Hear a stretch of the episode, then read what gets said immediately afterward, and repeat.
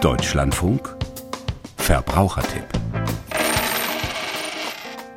Karneval polarisiert, die einen fliehen, die anderen stürzen sich mit Begeisterung ins Getümmel. Katerstimmung kommt am Ende aber nicht nur bei denen auf, die zu heftig Party gemacht haben, sondern auch angesichts der entstandenen Müllberge.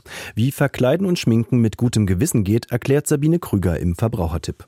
Witzig kann so einfach sein. Zum Beispiel diese Verkleidung. Sandfarbene Korthose, sandfarbenes Sweatshirt, darauf ein Kreppstreifen mit der Aufschrift Gobi.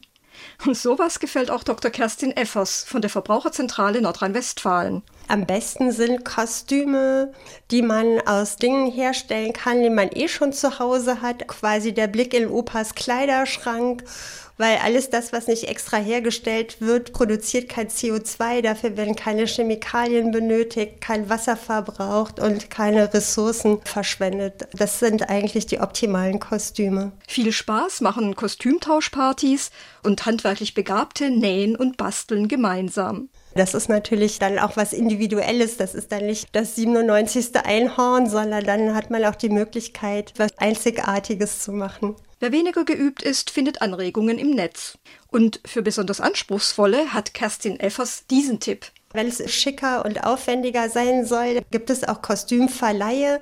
Der Vorteil ist auch, dass man Platz im Kleiderschrank spart. Vorsicht ist geboten bei billigen Kostümen aus dem Handel. Es gab 2022 eine Untersuchung vom Chemischen und Veterinäruntersuchungsamt in Stuttgart und die haben festgestellt, dass von 20 Kostümen sieben Paraphenylendiamin enthielten.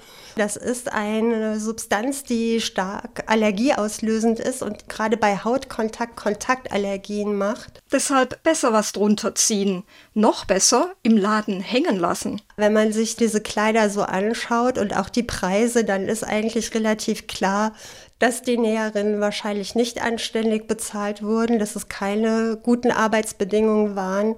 In der Regel sind es Kunstfaser so verarbeitet, dass man es gar nicht waschen kann. Also ein Produkt für eine Saison und dann wird es weggeschmissen, alles andere als nachhaltig. Lieber im Secondhand- oder Vintage-Laden stöbern. Vielleicht entdeckt man sogar ein Lieblingsstück nicht nur für den Karneval. Noch genauer als beim Kostüm sollte man bei der Schminke hinsehen. Ich empfehle, nach Naturkosmetik-Siegeln zu schauen. Zum Beispiel das Natro-Siegel, das ist so ein Frauenkopf im Profil. Oder das Kosmos BDIH oder Ecozert-Siegel. Da kann man zumindest sicher sein, dass man keine Mineralöle drin hat, keine chemisch-synthetischen Azofarbstoffe. Man bekommt sie in Drogeriemärkten und Bioläden. Auf schimmernde Schminke, die Mika enthält, verzichtet man besser. Das ist Glimmer, der in der Natur abgebaut wird, allerdings häufig unter katastrophalen Bedingungen. Kein gesicherter Bergbau und Kinderarbeit.